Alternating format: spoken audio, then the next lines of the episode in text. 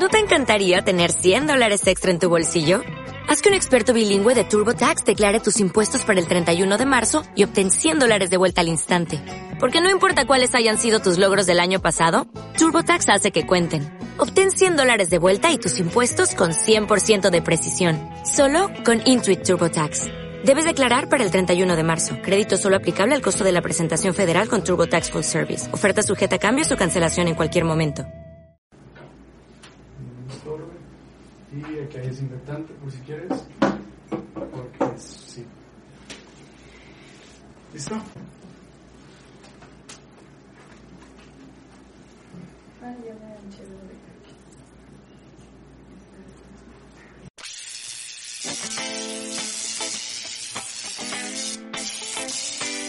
Hola, ¿qué tal? Bienvenidos a Hablemos Podcast. El día de hoy tenemos una gran invitada. El día de hoy tenemos a Emilia Ramírez.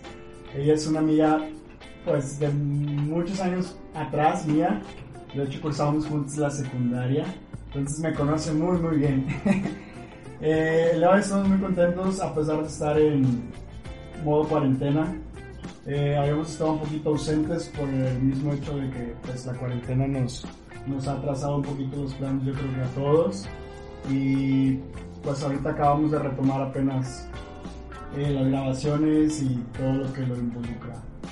Mauricio está atrás, aquí muy, muy tranquilo ya, con su cubrebocas y todo, no se preocupen. Ustedes no lo ven, pero trae cubrebocas. Eh, empezamos, el día de hoy tenemos a Emilia.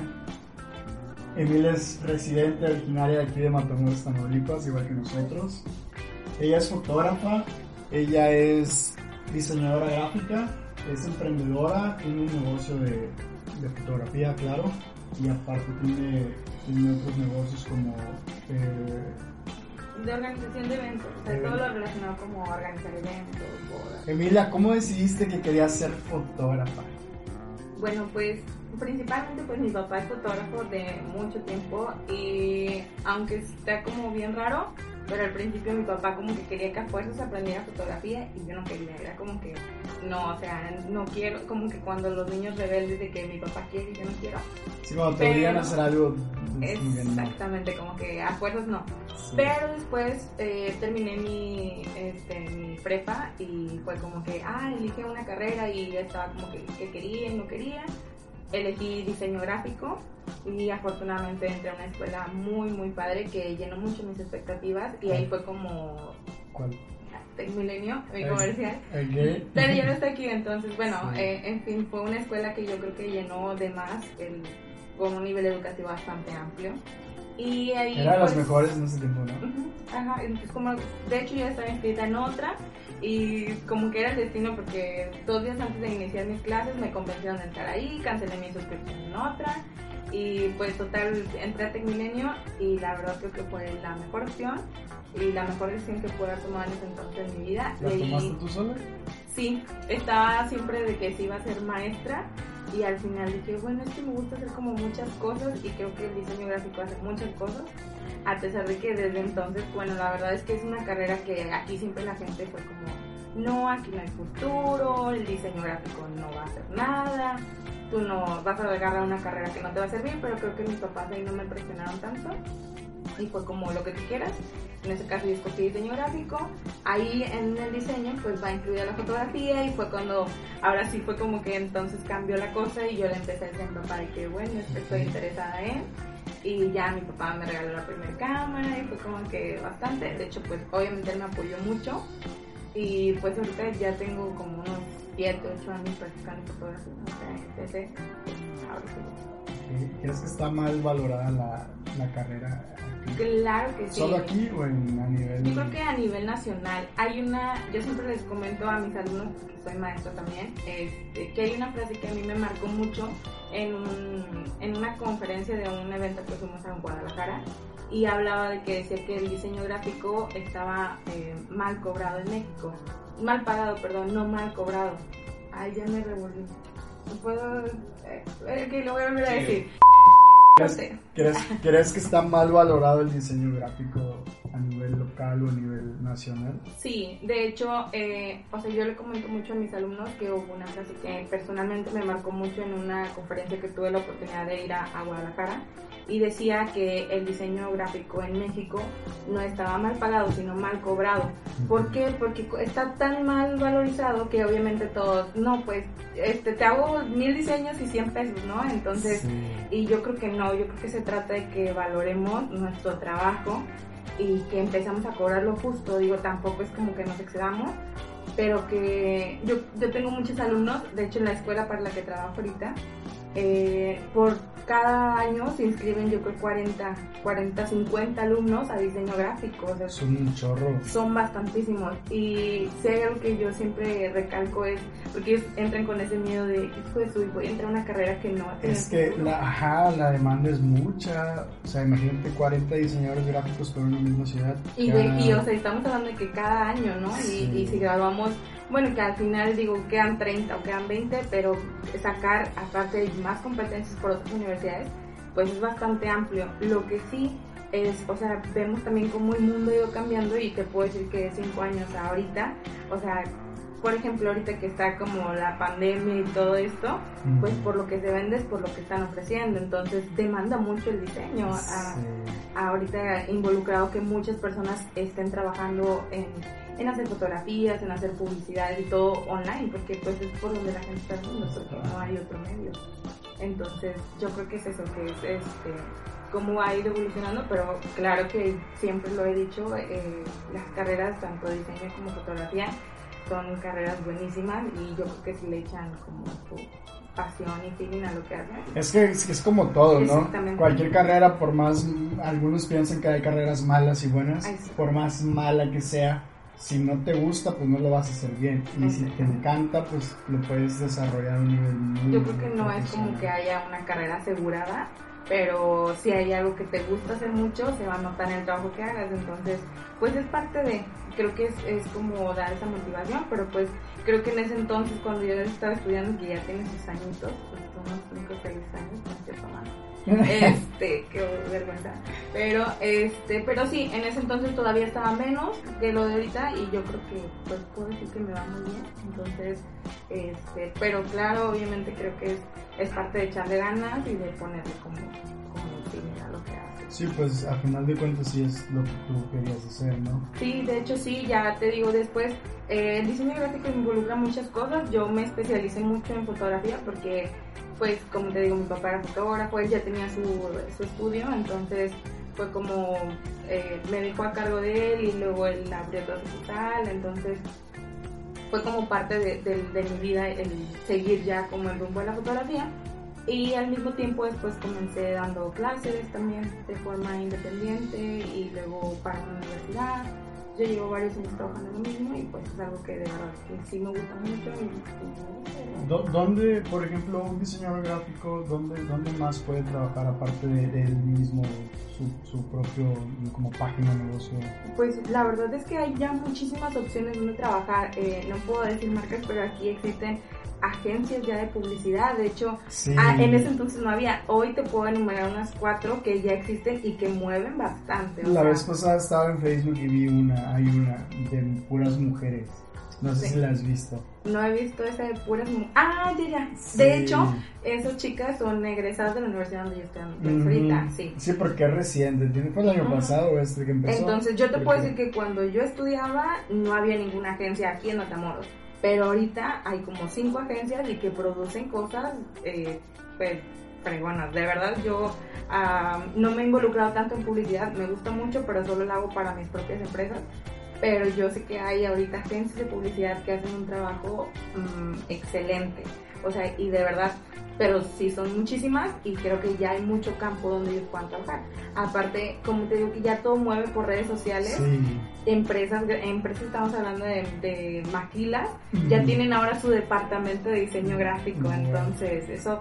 Eso que eso antes no era. no, antes era como que, pues si quiero buscar un empleo, lo anuncio en el periódico. Y ahorita es, ya tengo mi departamentito de diseño gráfico y ellos se encargan de hacer mis Hacen sus anuncios. propias páginas, ¿no? De que vacantes, Exactamente. tal, tal. Exactamente. o sea, sí. Entonces, ya hay mucho más campo, ya no es como que, ah, bueno, si quieres triunfar, vete a Monterrey, no, o sea, ya, ya estamos aquí. ¿De qué se encarga una agencia de publicidad? Una agencia de publicidad hace todo lo que es eh, la imagen corporativa de una empresa, es decir, en palabras simples y comunes, de llevar todo, por ejemplo, sus logotipos, eh, la imagen de su empresa, fotografías publicitarias, manejo de sus redes sociales, manejo de sus páginas, todo eso es lo que hace un diseñador, o sea, desde ir a tomar la foto, desde el texto que le pone, todo, todo tipo de diseños que, que englobe si van así en folletos, por ejemplo, uniformes y cosas así, diseñar toda esa parte de pues, la imagen, digamos, como de.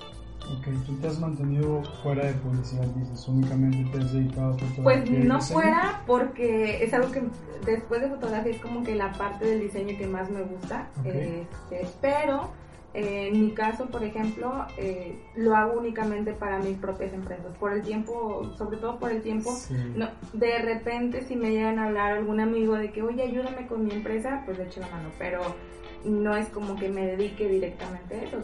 Claro que si tengo más compañeros, colegas míos, ya los puedo estar recomendando de, mira, este puede ayudar. Te consume mucho tiempo, ¿verdad? Sí, eso sí, es mucho el tiempo. Sí, siempre andas corriendo. Sí, y yo creo que, sí, sí, todos los que me conocen, yo creo que saben que mi vida vivo corriendo, pero creo que también eh, la parte de, de, hacer un diseño no es fácil, como a veces, ay, pues nada más puso una imagen y el texto. Yo creo que es lo que siempre dice todo el mundo, y bien fácil, y bájate de... este, no, y la verdad involucra mucho tiempo, o sea, eh, desde escoger el color, la letra, o sea, todo este tipo de detallitos que a lo mejor no nos ponemos a pensar pero influyen y por eso los tiene una preparación académica cada alumno, cada diseñador, entonces por eso deben, de tomar en cuenta todo el trabajo que se hace. Sí, tienes que, y aparte tienes que saber bien el negocio con el que estás trabajando. Supongo que hay formas de trabajar con cierto, no sé, rama de medicina, rama de la comida, rama de Exactamente, todo depende del público al que sea y demás, y obviamente eso es parte de, cómo debe ser diseñador, hacer toda esa investigación de hacia quién va y demás. Y pues eh, para mí, pues de verdad no es porque ame mi carrera, pero es una de las que me gusta y que yo creo que, se involucra mucho a, con las personas, a conocer el, cómo la, qué les gusta a las personas, qué no les gusta. Y en eso tienes que basar lo que Conforme al cliente, Entonces, pues de ahí vino más que nada mi, mi trabajo y pues ya después pues me fui dedicando a hacer otras cosas porque me, sobraba tiempo. Ahorita ya no me sobra, pero en ese entonces pues sí me sobraba tiempo y ya empecé a hacer otras cosas además de la fotografía. ¿De, de dónde nació tu, pues, tu inquietud por, por fotografiar o por diseñar? Porque bueno, yo te conozco desde hace mucho tiempo y eres muy inteligente, de verdad, eres, eh, eres, eres de las personas más inteligentes que yo conozco. Y pues digo, no es por demeritar tu carrera ni nada, pero pues hay carreras que te implican más inteligencia como la que tienes tú. Y pudiste haber tomado cualquiera de las que hay, no, medicina, ingenierías, pero tú decidiste irte más por, por diseño, por fotografía. Pues, ¿Desde cuándo nace todo eso? Te digo, fue como que yo empecé mi carrera y como que no sabía bien qué onda. No, pero antes. Antes no, o sea, yo era, yo, eh, mis papás siempre fueron de que médico o maestra, pero a mí la sangre es como yo y la sangre no. Entonces, eh, después iba a ser maestra. ¿Por qué? Porque al final de cuentas es como el, no voy a, no voy a agredir a los maestros, pero para mis papás era como el trabajo seguro, ¿no? El, tú vas a tener tu tiempo, o sea, tus tiempos establecidos, vas a tener prestaciones, vacaciones.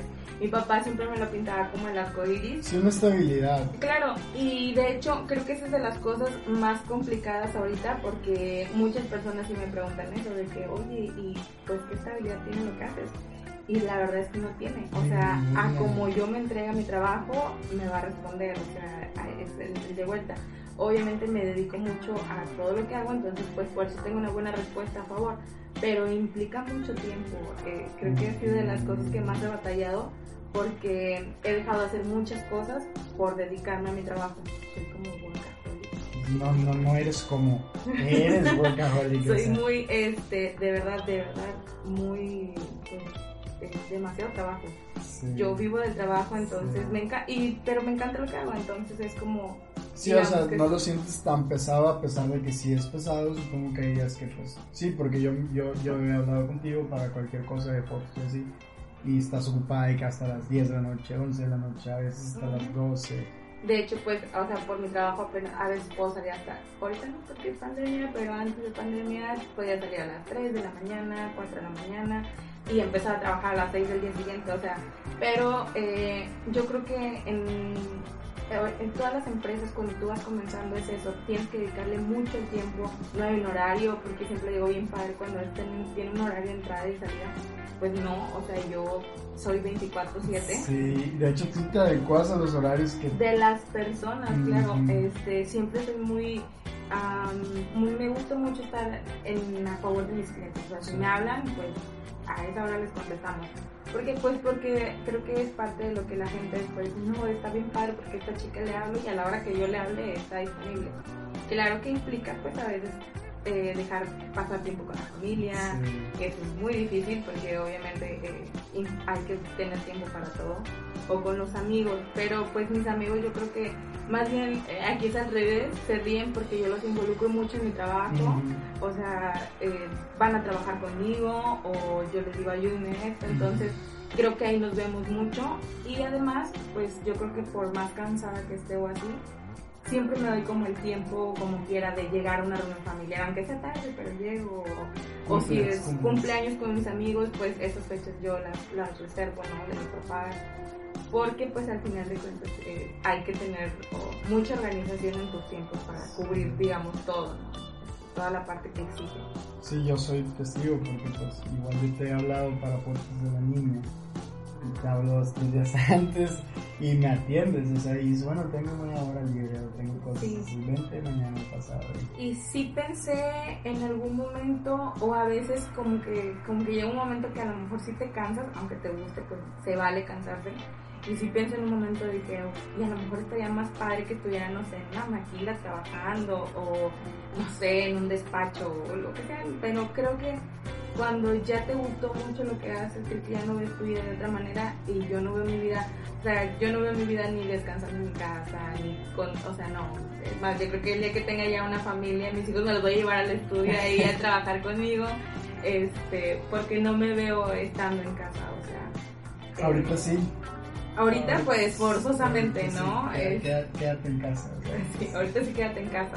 Este, sí, pero digo, hablando en un bueno, ahorita es una nueva normalidad, pero ahora sí estamos en, un, término, en un término general, o lo que había sido mi vida antes de COVID, creo que era este, la, de todos, la lagrimita de todos, ¿no? Este, creo que era, o sea, no podía yo estar en mi casa. Digo, sí me tomaba un día yo creo que tienes que equilibrar tu vida. Sí, claro. Yo también cuando yo me siento muy cansada, a pesar de que tenga citas y todo. No, veo que te quejes porque veo que trabajas mucho un tiempo y luego ya no estás porque te vas de vacaciones y cosas así. Ah, Entonces creo que eso tiene mucho que ver, ahí está tu equilibrio, porque sí trabajas bastante, pero también te tomas tus días. Sí, porque es necesario. Es necesario. Yo creo que eh, hay personas como que se clavan mucho en una cosa y ya no salen de ahí. Y conozco, por ejemplo, amigos que trabajan un montón y dicen, no, no voy a hacer de vacaciones por esto. Yo creo que yo soy, y, con mi hermana, porque me sigue mucho en todas mis locuras y yo también la sigo ella, eh, creo que somos mucho las dos de trabajar mucho, pero cuando te cansas decir, ok, para todo porque voy a descansar. Entonces, creo que eso es lo padre cuando aprendes a equilibrar todo. O por ejemplo, me tocaba mucho salir de un evento y que mis amigos estuvieran en una fiesta e irme con ellos. Ahorita no, pero antes. Este, salir y, e irlos a ver, ¿no? Porque tienes que tomarte ese tiempo. Aunque ya iba cansada y todo, pero bueno, ya en el relajo pues eh, te volvía como que la energía y demás, pero creo que tienes que darle el tiempo a todo. Y pues sí, puede haber a lo mejor trabajos más seguros, pero yo creo que depende mucho de, a lo mejor, yo también les digo eso, como que a lo mejor yo les puedo decir desde esta perspectiva porque no tengo una familia, a lo mejor yo si ya tuviera un hijo, una hija, a lo mejor pensaría en tener un, trabajo más estable, ¿no? Sí, porque cambian tus prioridades. Exactamente. Eh, yo, y yo digo, no, respeto mucho como que la, la forma de pensar de cada persona, pero ahorita es, o sea, yo no, como que... Sí, no, no, no, y aparte, como dices o sea, tu trabajo te consume tanto que estás muy metida en él, o sea, no tienes como, me imagino que no tienes idea de, de una familia o cosas así. No, sí tengo idea. no, mira, es que, de hecho, eso, también, es que eso también es, es este, bien, yo creo que es una pregunta que me hacen muchas veces, porque me dedico a eventos y más a bodas. Entonces, siempre es la pregunta como que, ¿y tú cómo te vas a casar? O cosas así, ¿no? Porque yo siempre digo, en México tienen cada, cada onda en su cabeza, o sea, mal. Pero, este... ¿Cómo que mal? Sí, mal, o sea, mal desde la perspectiva de que, pues, tienes una edad y ya tienes que casarte o tienes que tener Oh, un hijo, ya, ¿sí? no, Entonces, no, sí. o sea, entonces, sí. y la gente es muy recalcante en eso.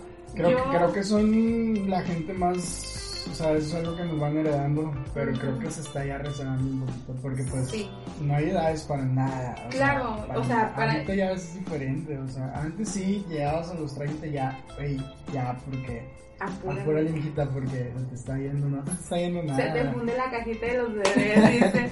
No se te está yendo nada, no se te va a ir nadie, o sea, Sí. tienes, tienes que tomarte el tiempo de decidir bien lo que quieres. Y de hecho, sí me dicen de que, o sea, ¿y tú nunca quieres una? No, o sea, no creen que tampoco es como. Yo no. De hecho, me da mucha risa cuando la gente piensa eso, como que, ay, o sea, no, nunca voy a tener un hijo porque todo es mi trabajo. No, de hecho, yo, mira, soy más. eh, en la vida no me veo como. Si me preguntan una meta, o sea, en la vida no es mi meta casarme.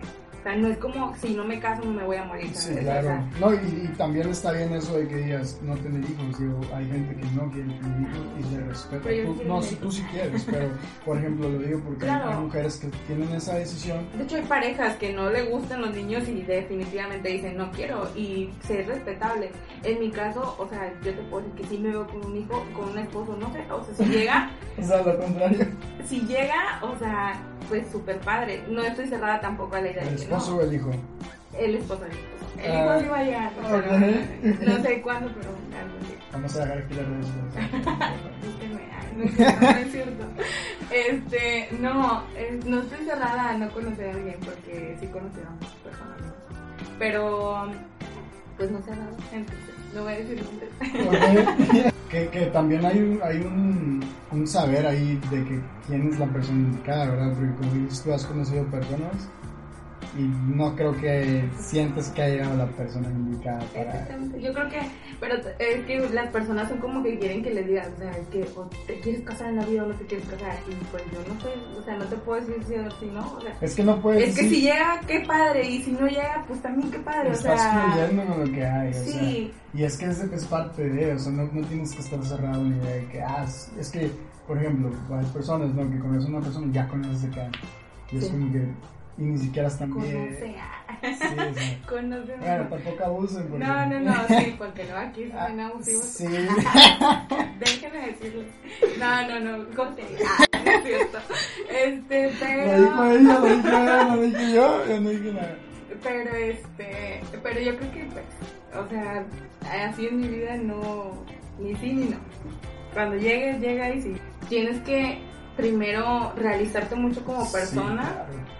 Y, por ejemplo, yo ahorita te puedo decir que sí me siento muy realizada, tanto profesionalmente como personalmente. Creo que las, las cosas que me he propuesto hacer en mi vida las he logrado. Eh, lo más, lo que me faltaba, o que ya no tengo metas en la vida porque no me he otras, pero lo último pues fue un viaje que hice, entonces para mí era como, o sea, como un sueño que alcancé y lo logré. O sea, ¿por qué? Porque trabajé un montón para eso y lo que sea. Y porque luego también eso, eh, es que aquí en Matamoros es muy pequeño y luego las personas tienen una cosa y otra. Y, y créanme que todo es con trabajo, con mucho trabajo y mucho esfuerzo. Oiga, sí. Yo creo que... al- Sí, pues es muy fácil hablar como tú no sabes qué está pasando. Pero yo sí, si algo puedo decirles o algo puedo decirle, o sea, trabajen, trabajen mucho, porque todo lo que trabajen al final de cuentas, si es una empresa propia, pues qué padre, porque estás construyendo tu futuro. Si es trabajas para alguien más, pues también hazlo de la mejor manera, porque en algún momento las personas van a notar que tú lo estás haciendo y estás entregando todo lo que tienes. Sí, claro, sea Entonces, propio, sea de alguien más, si tú trabajas con pasión, como dices tú. Pues se va a Solo notar. que- Al final de cuentas eso te va a retribuir a ti, no tanto a la empresa, no tanto al negocio, sino a ti, porque lo- lo- el aprendizaje o la ganancia que, que es para ti. Sí, al final de cuentas, por ejemplo, nunca van a decir, no, Miguel que trabajaba en tal empresa. No, o sea, eh, cuando tú empiezas a destacar va a ser Miguel, o Sí, sea, sí, y sí. te van a conocer por quién eres, no en dónde trabajaste ni demás. Entonces eso es lo padre. Claro que obviamente, de hecho, Matamoros es emprendedores 100%, o sea, Sí. si ven todos los días salen restaurantes, este, salen, no hombre, infinidad de cosas. Está bien. Está súper bien. Yo, Mm. a mí me encanta que, que saquen cosas nuevas, que compitan entre empresas, pero competir sanamente. Sí, o sea, claro. porque yo, yo siento que luego en México somos como bien aprensivos de, no, me voy a golpear al vecino porque puso. No, o sea, yo creo que yo siempre he dicho, el sol sale para todos. Con los negocios que se copian las ideas, los Sí, diseños, porque exacto. me ha tocado escuchar y que te demuestran muy curiosa que es primero y mira lo tienes. Pero bueno, muchos dicen, pero está bien, para todos hay, o sea. Yo soy así, porque, porque sí nos han copiado diseños de, de las empresas, que, de las dos, que, que, bueno, la fotografía que manejo y la ¿qué coordinadora. ¿Qué otra empresa tienes? Eh, la coordinadora de eventos que manejo con mi hermana, ¿Quieres decir el nombre? sí, Bambú Events. Sí, pues lo pueden buscar en redes Sí, sociales. Está como Bambú con W Events. Eh, ahí pues coordinamos y todo eventos y de repente sí nos han llegado a, a así como que publicidades de otras empresas muy similares, similares. casi iguales. Mm. Pero mi hermana es más como el, el ¿por qué? Y yo soy más de, mira, ¿sabes qué? Este, yo creo que el nombre de tu empresa y, y los años de experiencia que tenemos es como bien diferente y para mí, yo siempre he dicho, el sol para todos sale. Entonces, eh, es muy padre que ver cómo, por ejemplo, tengo alumnos que montan sus propios negocios y eso está padrísimo, ver como una... A mí soy de las personas que me da mucho gusto ver el éxito de los demás, entonces me gusta ver cómo las demás personas abren un nuevo negocio, lo, lo levantan, fluyen, eso está padrísimo. Y Matamoros es eh, microempresas por todos lados. ¿Qué crees, ¿Crees que la ciudad siga dando más? O sea, que, que, que tenga sí. para dar más. Yo creo que sí. Aparte la gente apoya mucho a, a consumir localmente. Porque yo también soy una de ellas que me gusta mucho consumir lo que la gente hace aquí y siempre estoy como en pro de, de que la gente consuma cosas de aquí, más que como cadenas, como los negocios pequeños, y eso. sí. Aparte, la verdad, luego son los que le ponen como un poco más de sabor a las cosas. Este, y yo creo que, que sí hay mucho futuro para que sigamos creando empresas, pero como emprendedores, bueno, por ejemplo, en mi, en mi caso, o sea, obviamente a lo largo de, de que vas creando una empresa, un negocio, no todos han sido un éxito, o sea, crean, también hemos abierto cosas que no han funcionado y que de repente pues no son cosas, o sea, hay, así como hay éxitos también hay fracasos y lo mejor es que no nos, no nos dé para abajo ni entristecernos, ¿no? Sino Aprender. aprender. Let's all go to the lobby. Let's all go to the lobby. Let's all go to the lobby to get ourselves a treat. ¿Qué tan difícil ha sido para ti el emprender? Como tú has dicho, tú te dedicas a tu propia empresa, a tu propio negocio. ¿Qué tan difícil ha sido para ti aclientarte, sobrellevar el negocio cuando el negocio no da? Porque me imagino que al principio pues debió haber sido un poco más difícil que ahorita. Pues mira, te voy a contar algo bien chistoso. En la coordinadora de eventos que trabajo con mi hermana, nos pasó algo súper chistoso porque de hecho, eh, vas a decir primero que cómo inició esta idea de, de organizar eventos. En ese Quisiera que, me, ajá, quisiera que me contaras eso, porque yo te conozco ya con tu empresa, pero no conozco el trasfondo de lo que hubo antes. O sea, Exactamente. Pues mira, la verdad es que yo soy, obviamente como diseñador, a lo mejor los diseñadores me van a entender en este momento, pero te la pasas, no sé, vas a una boda y yo, no se llama, no es crítica en mal rollo, pero soy mucho de, y es que color no hubiera Ey, combinado ey, con ey, él. Yo no soy, yo no soy diseñador, pero los detalles. Sí, claro. Y es que dices, mm, eso está padre, pero se vería mejor así o así. Aparte, eh, creo que las personas que me conocen saben que soy muy ordenada y cómo me fastidiaba ir a una quinceañera a una boda y que veía que le estaban hablando al tío y el tío en el baño, o sea, el tío ahí en el baño, en la luna y media hora todos frenados de que aquí que viniera el tío, entonces, sí, sí, es sí. que eso Eh, es bien típico de, sí, de las fiestas. exactamente. El tío va a dar las palabras, ¿y dónde está el tío? No, el No, tío es que está en el carro y que no sé, o sea, en la luna. con la sobrina. Entonces, creo que siempre eh, que estábamos ahí con la sobrina. No, no, no, con la hija. Entonces, este, no, entonces mi hermana y yo empezábamos siempre en las bodas de que, hijo de su, y mira, o sea, lleva una hora de evento y ni ha comenzado, así vamos, ¿no? A criticando todo el evento. No es como crítica tan mala, pero yo soy muy desesperada, entonces decía, ay, no, o sea, a ver, ¿a qué os va a comenzar esto? Entonces de ahí me empieza a decir mi hermana, oye, ¿por qué no ponemos una organizadora de eventos? Realmente en ese entonces había muy pocos organizadores, Sí. ahorita ya hay un montón. Sí. Entonces, eh, pues dijimos, vamos a hacerlo, ¿no? Me hizo que diseñara la primera página. Mis diseños eran horribles en ese entonces, nunca vayan a ver. Creo que los borré, porque ya luego los mejoré. Este, entonces, ya abrimos la organizadora y una amiga de la familia, bueno, no era familia, era como amiga, no, no era tan amiga, nos contrata para su quinceañera y nos dice, no, que mira, ¿qué te parece si te pago el día del evento? Pues obviamente tú andas como bien pollita en empezar una empresa, entonces pues no, o sea, bien emocionada porque era tu primer evento, ¿no? Cero experiencia. Sí. Vamos y cubrimos el evento, eh, el evento que más me había cansado en toda mi vida, pero creo que lo hicimos perfecto porque me gustó muchísimo y me sentí súper a gusto. Y yo, "Ey, que sí, esto, el otro, y no perdamos tiempo y No es vámonos. como o sea, claro, Como sea- hasta ahorita, supongo. entonces, a las dos nos gustó mucho y al final fue como que ya la cliente nos dijo, oye, ¿sabes qué? Es que no traigo ahorita, pero mañana paso. Pues así nos tuvo y yo creo que yo creo que fue como la patadita de la bendición porque fue el primer evento y no nos los pagaron. Y nunca, pero Claudia y yo, perdón, Claudia es mi hermana, este, nunca fuimos como de agüitarnos, siempre fue como que, bueno, pues ni modo, ¿no? Vamos a seguirle. No, pero aprendieron, o sea. Sí, obviamente de ahí para adelante los clientes siempre tenían que pagar porque claro, obligado. y contratito obligado porque si no, o sea, era como. ¿Se cobra antes todo o se cobra un porcentaje? siempre co- eh, el cobro es total antes del evento. Porque obviamente ya ese día se supone que el- nuestra función es que no se anden preocupando y ese día por nada. nada, entonces queremos que todo esté cubierto antes del evento. Entonces, eso fue como lo padre, nos empezó a gustar mucho y algo de lo que puedo decir es, que llevamos casi 5 o 6 años trabajando y se ha extendido muchísimo.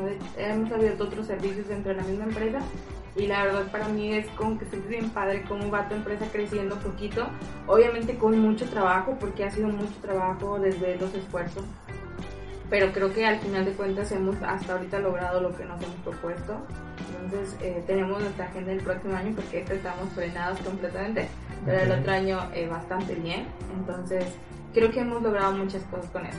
Pero si algo les puedo decir, o sea, si van a emprender apenas su negocio, siempre o estipulen que tienen que darles un pago o algún papel que avale todo eso.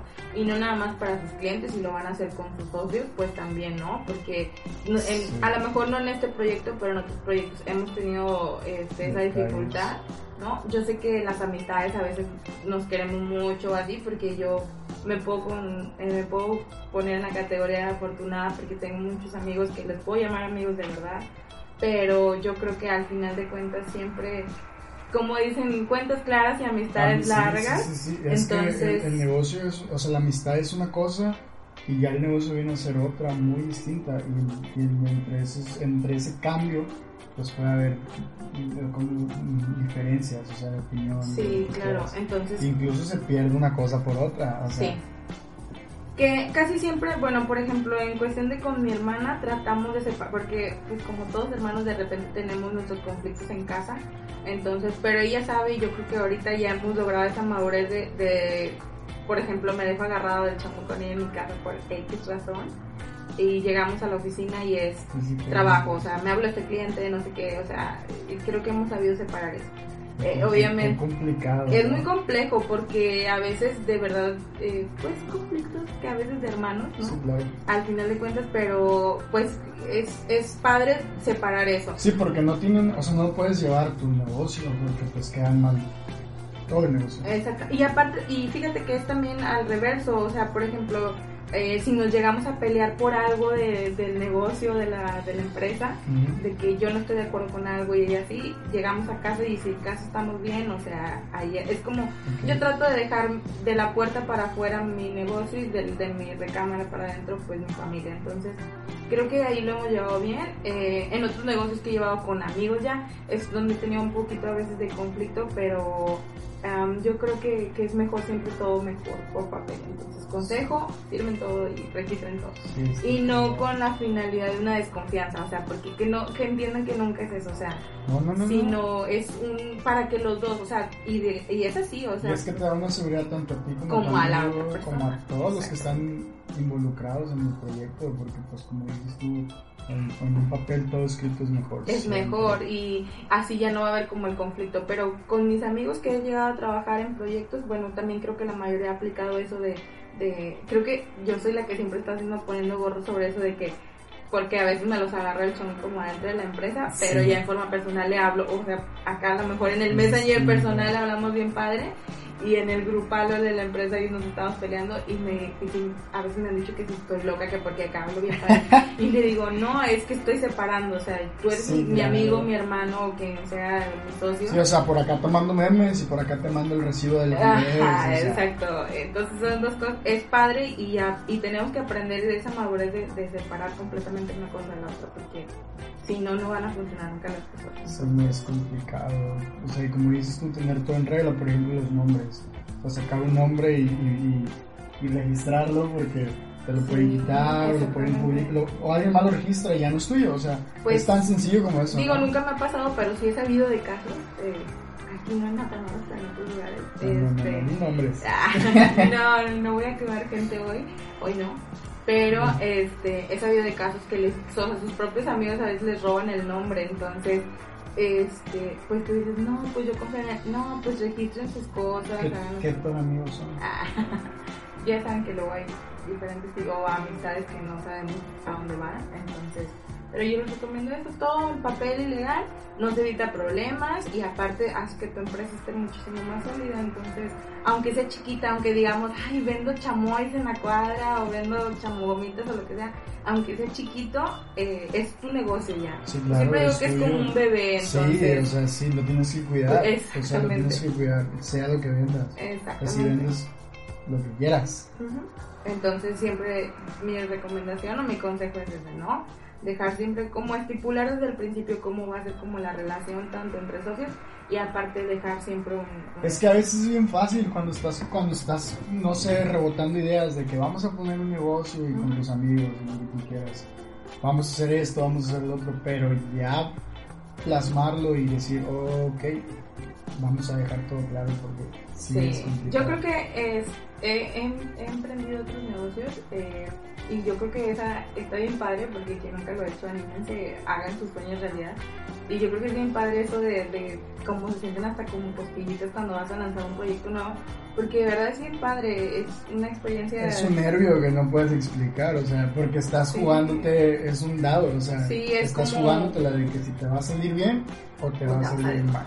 O sea, Pero sí, sí, tener también una empresa, eh, porque también, por otra parte, he tenido amigos que han abierto empresas y no es que yo me voy a una fiesta, me voy acá y dejo, y luego no les resultan sus negocios. Y siempre les he dicho, es cuestión de que, o sea, si tú no le dedicas el tiempo de plano, o sea, sí, claro, no un, negocio es que tú estés en el negocio siempre. Y no importa como dices tú, o sea, tienes que darle prioridad a eso. que, ah, me- es mi negocio, dejo a todos mis empleados y me voy. Ah, no, yo No. siempre, otra de las cosas que también siempre digo es como nadie va a ver por tu empresa, No, no, no, nadie, o sea, ni tú, yo tengo eh, una asistente, asistente si esto eres la mejor del mundo, este, una chica que me ayuda y que es la mejor del mundo, de, de verdad, de verdad, ella soluciona el mundo entero. Pero, y, y yo la estimo mucho, ya tiene años trabajando para mí y es muy buena en su trabajo, pero al final de cuentas, eh, yo siempre he dicho, nadie va a ver por tu trabajo mejor que tú. Entonces, así yo mande a mi mejor eh, empleado a, trabajar por mí, nunca va a ser lo mismo que esté yo. O en este caso, mi hermana, que somos las dos que estamos con la coordinación. Entonces, nunca es igual. Siempre ha sido como, o sea, si yo iba al estudio, pues mi papá estaba ahí y yo le ayudaba, aunque sea limpiar o lo que sea, pero desde chiquita. Entonces, siempre he visto a mis papás trabajar, entonces yo también siempre como que seguí esa línea. Si tienes el ejemplo, Ajá. totalmente. Y totalmente familiar, yo creo que mi mamá ha terminado, este, ay, mamá, sé. Eh, ha terminado acomodando flores de los eventos o llevándome algo, No, o porque sea. como dices tú, hasta tus amigos te han ayudado a cosas. Ah, así, sí, o sea, ellos de verdad son un sol todos y lo saben porque siempre les agradezco mucho esa parte. Cuando de repente me falla un chico o una chica que de los que ya tengo trabajando conmigo, ellos ya saben hacer todo, entonces, es- o sea, mis amigos han aprendido porque andan conmigo y ya nada más, oye, ayúdame porque es esto. Entonces siempre están ahí. Entonces Ok. ah, son como una herramienta muy padre porque pues todos saben hacer también lo mismo y ya saben que cuando necesito, ayúdame a trabajar y todos, de verdad. Sean, eso es lo padre, fíjate que ahorita que qué bueno que tocamos este punto, que es lo padre porque he conocido personas que luego dicen, no, yo soy abogado y yo no hago esto, o sea. ¿cómo voy a hacer esto? Sí. Y fíjate que tengo amigos doctores, administradores, enfermeros, licenciados y, y todos, o sea, si les digo ayúdenme a acomodar flores, me ayudan, ¿no? o sea, Todos, todos se involucran sin miedo. Sí, sí, Porque sí. así debe ser, o sea, Yo creo que, que personalmente jamás he dicho, no sé, no voy a servir una bebida porque soy diseñador y soy la... No, no, yo creo que parte de que hagas tu trabajo es este, que puedas hacer de todo y que sepas hacer de todo un poco y, y- o sea, porque eso al final de cuentas te ayuda. ups, ups, ups. Lo siento, la pastilla la Me ha tocado hasta limpiar ahí las mesas y hasta meserear, de verdad. En una boda nos tocó que no llegaron los meseros y andábamos llevando la comida a los invitados, obviamente, y todo. Y creo que no te quita nada y es parte de nuestro, de nuestro trabajo. Tráigame su madre. Ya, se, puede, se, se puede notar. Ok. Eh, Súper bien. Entonces, ¿qué tan? Bueno, dijiste que es un poco complicado trabajar con tu hermana como tu socia. Yo creo que es complicado, pero ya cuando llevas como seis años, creo que ya la libramos, o sea, ya ahorita ya digo, "Ah, pues ya aprendiste. Eh, obviamente, creo que los años más difíciles fueron el primero y el segundo, sobre todo porque nuestros, nuestras formas de ser son opuestos totalmente, son todos bien opuestos. Entonces, creo que al principio era un poco complicado. Eh, yo tenía mis ideas, ella tenía las suyas, eh, pero creo que eh, hemos ido como aprendiendo tanto las dos a, a compaginar esos, esas partes de economía Sí. y a veces ella es como pues la que se desespera y yo la que pongo el freno o a veces yo me desespero y ella me pone el freno y creo que vamos ahí vamos llevándola tranquilo y bien para que no sobre todo por el yo siempre digo por el bien de la empresa y de los clientes porque al final de cuentas es algo que ya construimos y que creo hasta ahorita ha ido muy bien, entonces no quiero que perdamos eso y creo que siempre, aunque nos lleguemos a enojar bajamos ya un poco. Pero aprendes después de muchísimos errores o de muchísimas cosas que pasamos, aprendes. Además de, de tu negocio de fotografía y tu negocio de eventos sociales, ¿haces alguna otra actividad? No, sí, pero algo que, que, o sea, que, es- que hagas muy específico, no sé, dijiste que dabas clases. Ah, sí, doy clases. ¿En una Eh, escuela, universidad? Sí. No sé si puedo decir nada. Puedes decirlo. Sí, no me se- cortan ahí, Igual sí, sí. Este, en Guane, eh, tengo cuatro años dando Ah, clases no, ahí. no pueden decir eso porque no nos está pagando. Guane Fine, Patrocínanos. no, este, no en Guane. Eh, dar clases, pues creo que lo dije antes, estaba entre ser maestra o diseñadora. Ujú. Y pues ahorita como que combiné, porque pues soy diseñadora, pero también soy maestra. Me ha tocado ver un chorro eso, gente que hace eso. Dice, yo quería ser maestro y acabé haciendo otra cosa. Pero al final dan clases de lo que. Ajá. Y es como que combinan. Tengo, bueno, ahorita tengo un montón de alumnos, ya creo que le he dado a todas las generaciones de diseño, van a decir, maestra, ¿cuántos años tiene ahí dando clases? Tengo como cinco años y creo que ya puedo decir que de la generación hasta la que se graduó este año. La carrera es la carrera reciente. Diseño es muy reciente. No, ya tiene bastante rato. eh, pues yo estudié, empecé a estudiar en el 2011 y ya estaba la carrera de diseño. No, ya, no Pero eché qué- en cuenta. No, no, sí, no, por favor. Pero tiene un auge, me imagino. Claro, obviamente cuando yo la estudié, aquí no había nada, Mm. pero ya cuando yo terminé, ya como que empezaba sus pasitos, ¿no? De algunas empresas ya empezaban a contratar un diseñador para que les llevara su, su publicidad y todo, ya Sí. empezaba. Pero ahorita, o sea, es un boom.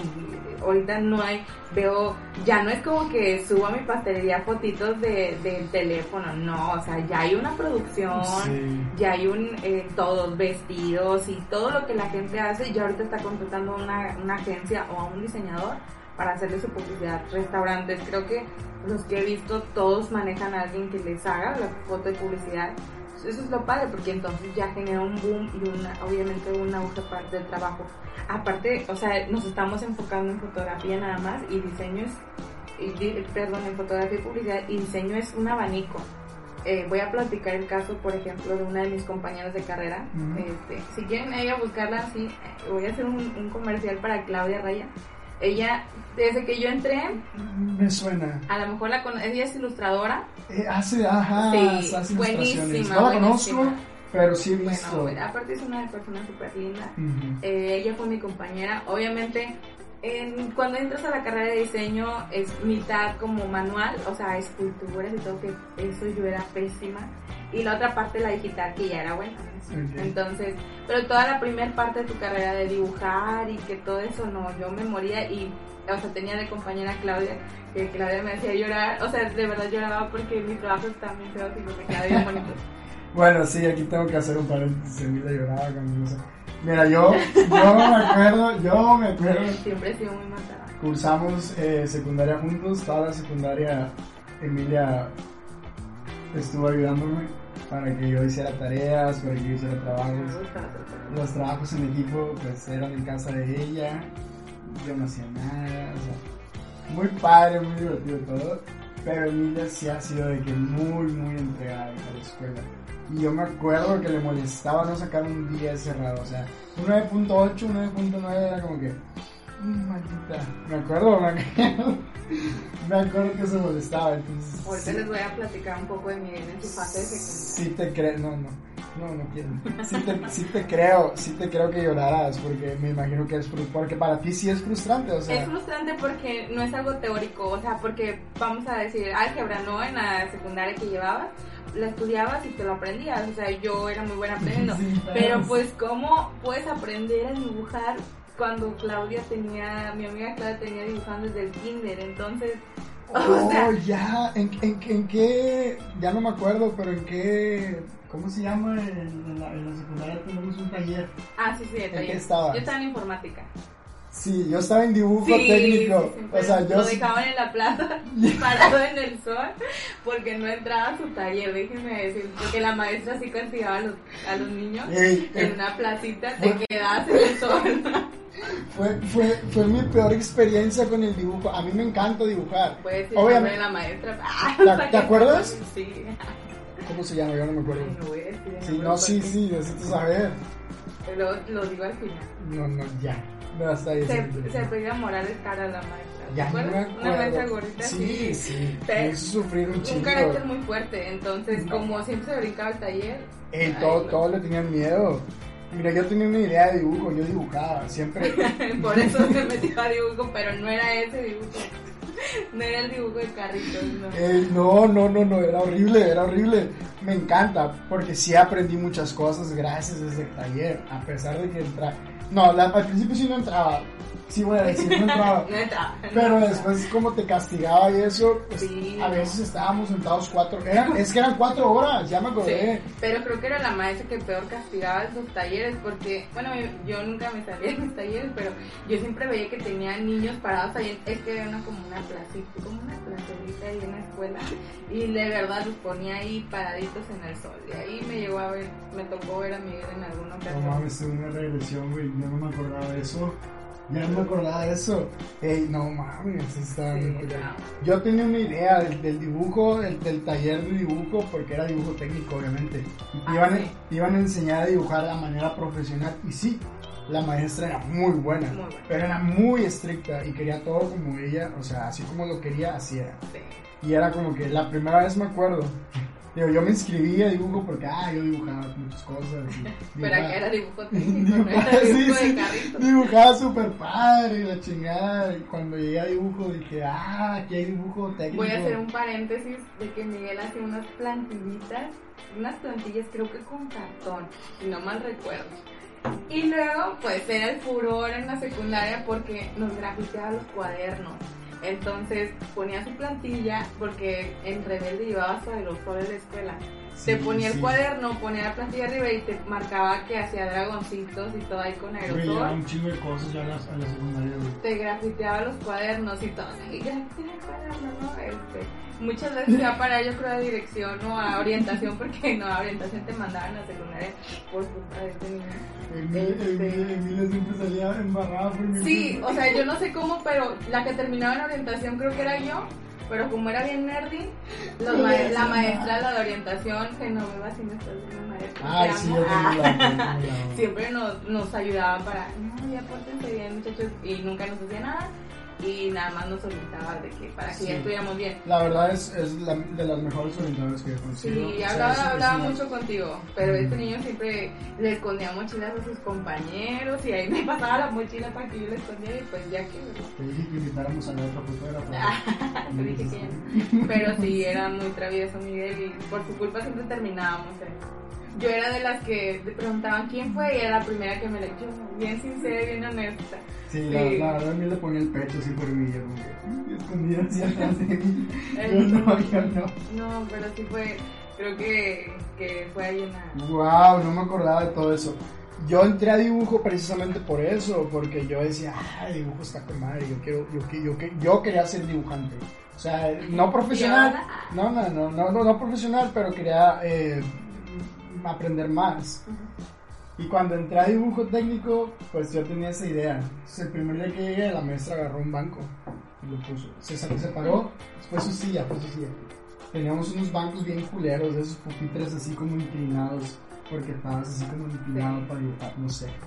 Y bien incómodo todo el pedo, era de que fierro y cosas. Respiradores se llama. Sí. No, pues no te, nada más estabas así como que, sí, retirado literal. Entonces llegamos el primer día y la maestra agarró su silla y la puso así encima de su escritorio. Quiero que dibujen esta silla. ¿Cómo? Y empezamos todos porque ya teníamos todo listo, la hoja blanca y nos pidió una regla y, nos, y un... El que, tiene, el que tiene, el que tiene ángulos, ¿cómo se llama? Ah, ¿transportador? Es el transportador. Ups. Ya no me acuerdo. tiempo. el transportador, la regla y un compás. Entonces un lápiz de dibujo y un, bo- un borrador de dibujo. Y ya estábamos listos. Dijo, ahorita vamos a hacer lo que yo diga. Entonces cuando hizo eso, pues todos empezamos a dibujar. Y le pegó así al, al escritorio con una regla. Era- tenía un metro. Ya me acordé, tenía un metro. No mames, qué mal pedo. Me estoy acordando de muchas cosas. Tenía un metro, entonces le empezó a pegar a ese banco. No, no, no, no, no. Todavía no les digo qué hacer. Y nos, nos, nos acaba ¿Quién de- nos dijo que dibujar? nos dijo que dibujamos la silla. Ya tengo la silla hecha, me Güey, yo no sé nada, güey. Yo lo tenía acá que con sombrado y todo el pedo. Dijo, no, así no la van a dibujar. Y empezó a poner de que. eh, ¿cómo, se, ¿Cómo se llaman? Eh, nos, nos ponía como. Como instrucciones, Ah, pero con la regla. Todo era con la regla del Como hacer el boceto, ¿no? No Como- podías hacer un ángulo, güey, así libre, güey. Tenías que hacerlo con la medida, con las medidas que ella te daba. Cuando yo empecé a ver eso, dije. No yo- me puedo yo- cambiar Sí, sí, ya muy tarde. Dije, yo mañana no entro. Y pero no empecé a no entrar, güey. Porque estaba muy feo, güey. Estaba muy feo, de verdad, estaba muy feo. La maestra era muy estricta. Esa, yo siempre he pensado que esa clase hubiera estado muy buena, muy chida. Si la maestra hubiera estado Un poco más accesible. Pero no Porque se sabía mucho, de hecho la maestra sabía bastante. no mucho, se prestaba, o sea, no se prestaba para nada. Era de que no, no, estaba muy feo. Si les gusta el dibujo técnico, entren, si no, yo creo que ya Yo no hay. ni de sí, existir esos talleres. esos talleres tan culeros. Ey, ya me El del ataque ¿no te acuerdas? Es que teníamos amigos que estaban ahí en. ¿Tú cuál estabas, dijiste? Yo en informática. Mi innovadora. ¿Qué hacían en informática? Eh, nos enseñaban a usar Word, Excel, eh, obviamente. Por eso Es- hoy se usa Word, Oh, Excel y es verdad. ¿Con quién estabas en ese de nuestros amigos? Porque teníamos, éramos un grupo de amigos. Creo que nada más con Kevin. Oh, ya. Era con el único porque Todas las niñas Pues, iban a, Angélica estaba en mecanografía. Cherry. Este, Erika estaba en saludo a. Sherry que anda Y a Erika y bien pendiente y Angélica de las públicas, de los memes. Sí, y este, y todos ellos estaban en mecanografía. Y pero en- yo de que me acuerdo era con poco- Todos los hombres, yo me acuerdo porque era así, mujeres iban a, a, a eso, a taqui, ¿cómo? Mecanografía. Ah, era solo mecanografía, Sí, ok, bueno, sí, ahí. Y los hombres se iban todos a electrónica, Electrónica. porque no hacían nada. Y los diferentes ya agarrábamos informático, dibujo experimental. No existe otra maestra más exigente que ella, más que el, ¿te acuerdas la maestra de La mamá. Aida? Ah, la, la mamá de Carla. maestra Aida, si nos ve, ah, se, seguro se acuerda de mí que me bajó puntos mis calcetas. no mames, yo no me acuerdo de todo eso. No, no, no, era Perdón, todos los que estuvieran en la secundaria 7 de seguro se van a acordar de una directora o subdirectora Oh, directora que se llama Socorro. Eh, hace poquito Ella. se hizo muy... ¿Sí? compartieron una nota de ella, ¿De ella? y todos los que estuvimos, porque aún tengo yo bastantes, Ay, todos enteraron menos yo. todos empezaron a compartir la nota y a, a decir, a comentar, ¿no? Ah, era bien, Sí, una vez este, le vio los tenis porque acá Miguel era, usaba puro van, entonces eran de cuadritos esos blanquitos con negro. Y le dice, ay, me mareo con tus tenis y no, o sea, era ¡Wow! ¿Te exagerada. acuerdas de...? Me acuerdo porque estábamos en dirección y traía hasta el cinturón de Vans, o sea, también en cuadritos, y si no se lo quitaba lo iban a fregar más, o sea, porque era peor traer ese cinturón que no traer. Entonces me dice, ayúdame a quitarme el cinto rápido. Y ya le ayudé, porque si no, o sea, de- ya eran los tenis, luego también el cinto, o sea, se le iba a cargar de la maestra. Sí, era, era... Como que ya la traía en contra de Miguel. Y, ese, yo, o sea, me inundé, me inundé un día antes por las lluvias, aparte se inunda bastante en la entrada. Y pues llevé otros tenis porque pues los míos estaban mojados y me puso reporte, o sea, maestro sin criterio, de verdad. Siempre llevaba su uniforme de que perfecto, las calcetas hasta arriba, el Hasta la jumper- rodilla, el ¿cómo jumper no? hasta, hasta los dos, Sí, los los dedos, dedos ¿no? abajo de la rodilla, bien en línea. O sea, todo, todo bien. y el único día ni me pasó la dirección y yo, ¿qué? O sea, estaban Estaba indignada, estaba bien indignada, ya me acordé, no, no me acordaba de todo esto, no me acordaba ya de todo esto. Miguel y yo éramos muy amigos porque mis papás siempre llegaban bien tarde por mí, papás siempre llegaban tarde. Y Miguel se quedaba esperando. Dios. También. Es que estamos igual, mi mamá. También llegaban. Eh, mi, mamá iba por mí, o sea, Nos quedamos siempre, yo creo que diario media hora, una hora que vinieran por nosotros. Entonces, lo, lo irónico es que yo vivía cruzando el camellón. Bueno, primero no. Sí, después de un tiempo ya vivía yo cerca, entonces ya era cuando ya me quedaba yo con- por gusto contigo. ahí le invitaba a una niña para que se nos desesperaba con No, él. no. Sí, le No, decía nada que que, hacer en mi es que casa. no me quería quedar solita ahí Sí. sin levantar. Sí, sí, sí. Wow, no me acordaba de todo esto. En ese tiempo te imaginabas tomando fotos, diseñando Para nada, algo. o sea, yo O creo que ni imaginaba haciendo nada, o sea, como que no ¿Qué, tenía ¿qué querías hacer? ¿Qué querías hacer? maestra, yo era como muy sencilla, como que, ay, perdón, van a decir. No, no, no, no, no, tenías una idea muy, muy, No, muy pues básica yo de lo decía que... que, pues maestra nada más, que de- ahí me iba a meter a la normal y que, o sea, esa era mi, pues, mi vocación, así, pero realmente yo creo que no, y ahorita, pues la verdad no me veo dándole clase a niños de primaria porque si mi sobrina me estresa, me imagino que me estresarán los niños, yo no tengo esa paciencia. No, sí ocupas bastante paciencia. Mi Dile- reconocimiento para todos los maestros, de verdad. Invitamos a América un- una chava que es maestra y también dice que su paciencia no le permitió. O sea, sí, sí lo hace y eso, pero ella se dedica a otras cosas. Enseña de otra forma igual que tú. Sí, y yo pues por eso me fui más como a universidad y prepa, yo estoy bien a gusto porque obviamente en ese punto ya los chicos es como, yo les digo a mis alumnos, yo ya no son niños, o sea, si ustedes se quieren esforzar, háganlo y si no, y créeme que hay muchos chavos súper, súper creativos, tengo alumnos que yo sé que van a, a ser bien exitosos porque veo cómo se entregan a sus trabajos, o sea, hacerse a un trabajo que les cueste cinco puntos, hacen un súper trabajo. Entonces, esas personas que desde ahí ya le están echando sus ganas, sabes que en un futuro laboral van a ser wow. O sea, yo tengo mucha fe en todos ellos y no voy a decir ni nombres ni nada porque son muchos. He tenido muchos alumnos y a todos los quiero un montón y sé que si siguen así van a lograr muchas cosas.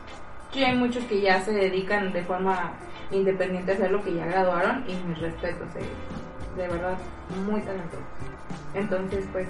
¿De, de qué manera ha influenciado tu trabajo y, y todo esto que te dedicas, que es el diseño y la fotografía, a tu, a tu forma de, de ser, de vivir, o sea, del diario? Ay, Pues yo creo que a mucho. O sea, para empezar, por ejemplo, en el hecho de, de ser maestra, conoces a muchísimas personas. O sea, yo conozco a muchos chicos y a veces se dice que pues un maestro no nada más enseña, sino aprende mucho de los chicos. Entonces, créeme que a veces te cuentan historias de su vida, que te hacen madurar y que dices, a veces, ah, por ejemplo, tú tienes una idea de que, uy, mi problema existencial es acá y, y te quieres ahogar en un vaso con agua. Y luego tienes alumnos que vienen y te cuentan, porque agradezco mucho a mis alumnos que tienen la confianza y que a veces me cuentan cosas personales. y que me cuentan cosas que me quedo, o sea, helada. Entonces digo, aprendes a valorar mucho tu vida porque conocer a otras personas y que te cuenten a veces sus experiencias, dices, o sea, yo estoy En pues, la gloria. en la gloria, Es que ¿no? sí, Mis problemas no son nada.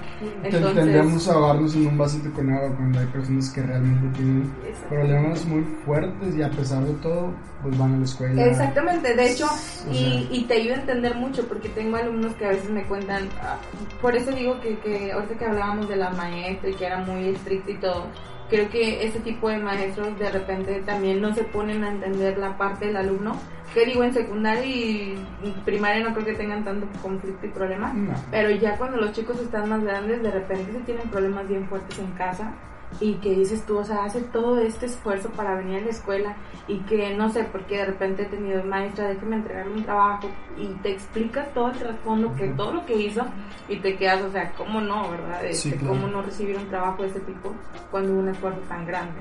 Yo creo que eh, también es, ser maestro tiene que tener tu lado sensible y humano para poder entender a veces ciertas... Sí, una empatía, una empatía por, por cada, como dices tú, por cada uno, porque no todos son iguales. Ah, o No, sea, claro, digo, también he tenido alumnos que se pasan y se chistan porque me quieren entregar toda tarde, pero ya los vas conociendo. Y en mi otro trabajo, pues lo mismo. Algo que me gusta mucho es que interactúas con las personas. Yo siento que si yo estuviera en una oficina, en una empresa así, encerradita yo y nada más, siento que no la armaría. O sea, para mí mi trabajo es involucrarme con muchas personas Sí.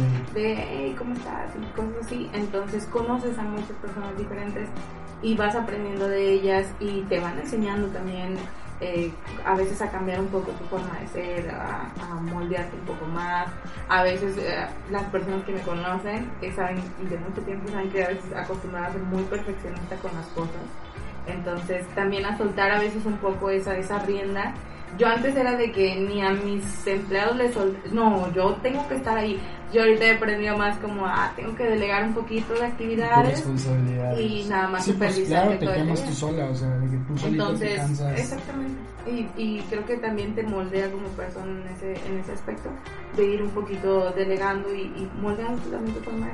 Creo hasta ahorita que, que ha sido de forma positiva, entonces eh, yo nunca lo siento, porque sí me han preguntado que si no me canso de tanto trabajo, porque no lo veo como eso, o sea, van a decir que muy cliché y que muy así, de que, ay, seguramente no te... No, o sea, sí, a veces me canso físicamente, no mentalmente, físicamente trabajando, pero yo creo que cuando es algo que te gusta, hasta lo gozas, es como cuando bailas algo que te gusta mucho y te dicen, no te cansaste, pues sí, pero pues te gustó, o sea... O cuando comes algo que te gusta mucho, ¿no?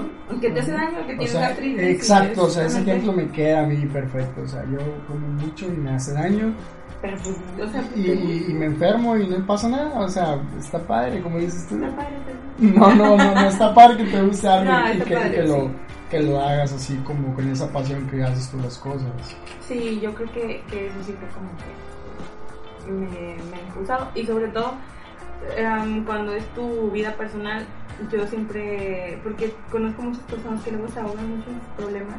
Y yo no es que no tenga problemas, la No, verdad es que los tengo. Yo te conozco y desde que te conozco eres así como ahorita, o sea, eres una persona como muy positiva, a pesar de como dices tú tener tus problemas, como que no te enfocas en ellos, te enfocas más en la solución y, y- eso me gusta de ti, porque precisamente da a saber eso, que no tienes problemas, aunque sí los tienes, Claro. incluso unos a veces muy fuertes, Sí, pero y de hecho, o sea, yo creo que a veces, como todos tenemos problemas, pero, em, o sea, para mí es como, voy a trabajar y de la puerta para atrás mis problemas.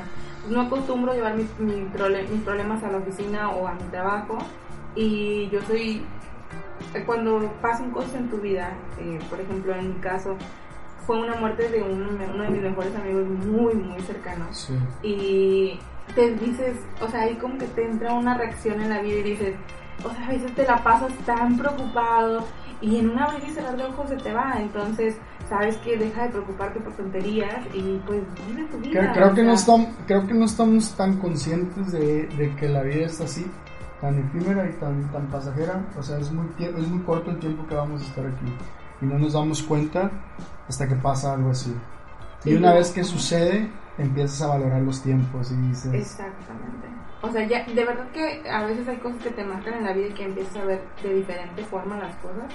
y eh, desde el momento de que, ay, obviamente eh, cuando conoces a muchas personas eh, también hay un algo negativo que es que la, luego las personas siempre especulan mucho y hablan mucho sobre tu vida personal. Pero sí un consejo también puedo dar es, o sea, nunca hagas caso de lo que la mala vibra de las personas. Sí. Las personas y, y sobre todo, am, yo creo que a veces compartes con ciertas personas cercanas ya tu vida, tus problemas más grandes, pero no al exterior. O sea, ¿por qué? Sí. Porque, digo, yo conozco muchas personas que externan mucho sus problemas y eso mismo hace que hablen, o sea, que estén diciéndote un montón de Sí, cosas. sí, sí, se presta para, Entonces, para cualquier no, cosa. la vida entre más, a lo mejor, por ejemplo, yo no, no digo que no subo una foto feliz, No, no, no, pero- así, pero- ya cuestiones personales, pues van Privadas. privadas, exactamente. Y, y no, se acostumbra a ver mis problemas. eh, un muy buen amigo este, me dijo una vez, siempre me dice, y es el que me regaña en todo, y me dice, este, ¿tienes solución tu problema? Y yo llorando siempre, y yo, pues es que sí. Entonces, ¿para qué estás llorando? O sea, y, y ya me lo ha dicho muchas veces, y entonces como, o sea, sí, sí aprendes como que, bueno, ok, sí es cierto, o sea, no te ahogues tanto tus conflictos. Entonces creo que es aprender la vida, aprender a ver la vida un poco más liviana y siempre, o sea, pues no sabemos cuándo vas a estar y cuándo no. Entonces ve- vete de viaje, o sea, en mi caso yo siempre aplico, vete de viaje, o sea, no te interesa si banda me dice, "Mira, ya se fue y esto y lo otro", no. Pues es como, como todo disfrutar de lo que tienes. Exacto, O es sea, parte de, o sea, ya trabajaste lo suficiente que ya voy a tomar mis días, me voy. Y después vengo a trabajar más. Yo creo sea, que es disfrutar la, la vida y ver un poquito los problemas. eh. Antes yo era muy ahogada en eso, en, en mis problemas, era muy aprensiva con ellos. Y yo me mortifico, me estresaba mucho, creo que siempre he sido muy estresada por los problemas. Mm. Es que esto es que lo otro, y Sí. quería tener todo así como todo muy en regla y creo que ya ahorita es como, sí, bueno, pues sí, eres, eres controladora, querías Sí. controlar todo. todo. Pero ya ahorita ya aprendí que pues no todo se puede controlar en la vida, hay cosas que no dependen de mí, o sea, que dependen de otras personas y creo que es lo, lo más, este, pues lo más sano y lo más maduro que podemos hacer como saber cuándo está dentro de tus manos y si no está, pues aunque no nos gusten las cosas, pues así van a, a estar, Van a pasar, sí. van a pasar y yo creo que es como eh, pues parte de, de cómo se va formando tu carácter, madurez a lo largo de, de las cosas que te pasan. Sí. Ya para fin- finalizar, eh, algún consejo que nos quieras dar, eh, algún tip que nos quieras dar, tanto como para emprender algún negocio, como para atrevernos a hacer algo. Tal vez ya ves que tú pues, estás atrevido a, poner este negocio, el otro, a emprender aquí y allá, a dar clases. ¿Cómo, cómo fue cuando, ok, ¿cómo, cómo fue cuando diste tu primer clase? Realmente aquí voy a hacer una mención de una persona que siempre me está empujando, porque de verdad casi siempre me empuja. Eh, él fue mi profesor en la universidad y después fue- nos hicimos amigos, ¿no? Sí. Porque es joven y pues como que nos hicimos amigos. Entonces, eh, él abre unos cursos privados y dice, no, que vente, ayúdame con la clase. Y yo, profe, pero, pero que le decía profe aunque éramos ya amigos. Sí. Y le digo, profe, pero es que este, yo no voy a poder dar la clase sola. No, no, no te preocupes. Este, yo voy a estar de maestro y tú nada más me vas a auxiliar. Ujú. Y dije, ah, pues qué padre, ¿no? Porque voy a como que aprendiendo. Entonces, pasó la primera clase, yo vi cómo la dio y todo súper padre. Obviamente yo sí estaba preparada, pero me daba nervio. Sobre todo porque habían personas más grandes que yo. O sea, había personas como de 40 años, Ya. 50 y yo tenía 22, 21. Entonces dije, no, qué nervios, ¿no? Porque como quiera impone que una persona esté más grande que Sí, tú. claro. O que sepa más que Entonces, tú o algo así. Esa era como que mi miedo, ¿no? O sea, la siguiente clase empieza a hablar otra vez mi amigo y de que, sí, buenos días, ¿cómo están chicos? Bueno, este, bueno, hoy el tema se lo da la maestra Emilia y yo. O sea, lo volteé a ver y dije, no, te voy a matar cuando salga, porque siempre me ha hecho eso, pero no en el mal plan, sino, No, no, no. digo, con es la... una inten- forma de impulsarte. Sí, sea, de yo sé que, yo sé que, sí, ajá, que tenía como que la capacidad para hacerlo y fue como que, bueno. No, y él también lo sabía, porque si lo hizo fue porque sabe perfectamente. El jura, ay, el jura, no sabía, pues, ya no lo maté después, pero creo que fue como que la primera vez que me solté más y ya después de ahí me dijo, bueno, pues ya vi que lo hiciste muy bien, ahora tú vas a dar todas las clases y ya empecé a darlas. Eh, obviamente nos ayudábamos y fue otra maestra más también que estuvo ahí con en el curso, entonces estuvimos súper bien. Ya de ahí luego este, comencé en la universidad. Sí, porque Este, porque no está pagando tu vida. No, y empecé a trabajar ahí y pues me ha ido bastante bien. Creo que es un ambiente acogedor, me gusta mucho el lugar, sobre todo que, que tiene, o sea, para que los chavos exploren también. Y eso me gusta mucho que les den las herramientas que necesitan y creo que estoy muy a gusto ahí. Entonces, hasta ahorita sigo dando clases. De hecho, vamos a comenzar otra vez con clases online, que es un reto como maestro también, porque es muy difícil enseñar a través de una computadora. Es como un reto bien grande, Sí. pero creo que lo vamos a armar bien y yo creo que eso es como parte de... Me ha gustado mucho estar dando clases y ahorita pues te digo, lo, lo doy en la universidad. Ok, No hace falta, creo que preguntarte si vives de tu pasión, porque ya nos quedó muy claro que sí, todo lo que haces lo haces precisamente por eso, porque tienes una pasión por hacerlo. Entonces, bueno, eso ya no te lo preguntamos, siempre lo preguntamos, eh, pero algún consejo que nos quieras dar.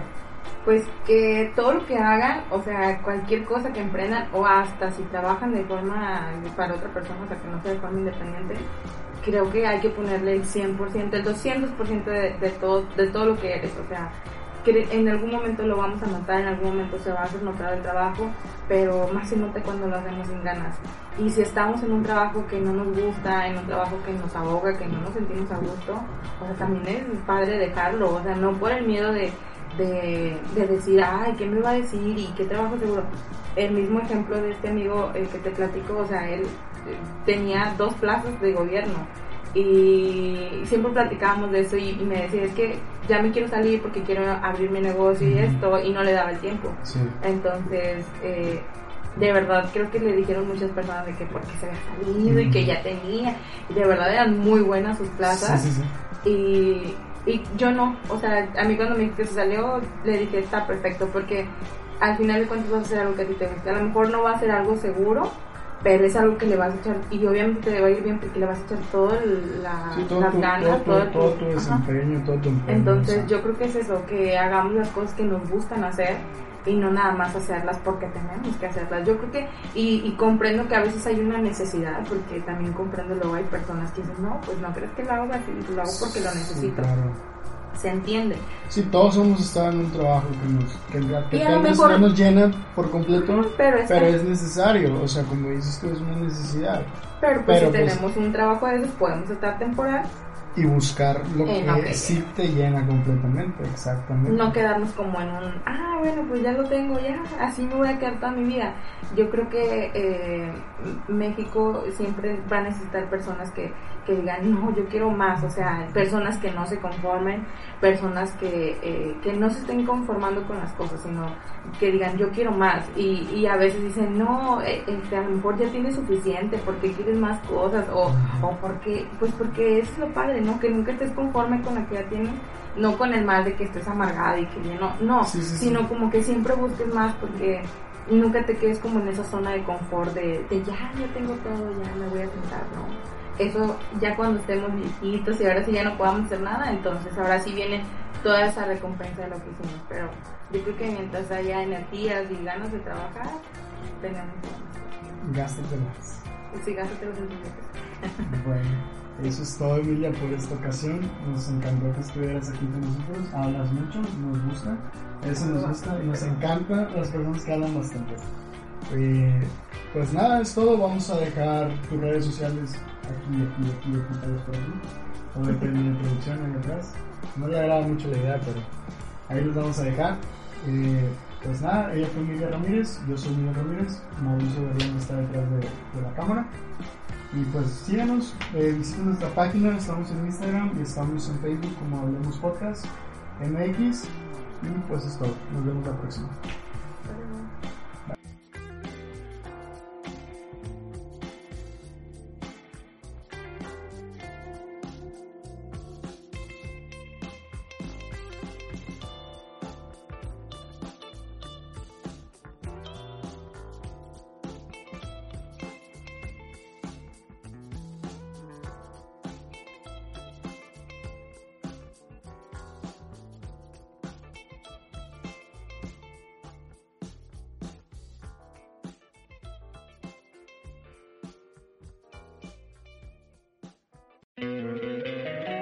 Encantaría tener 100 dólares extra en tu bolsillo?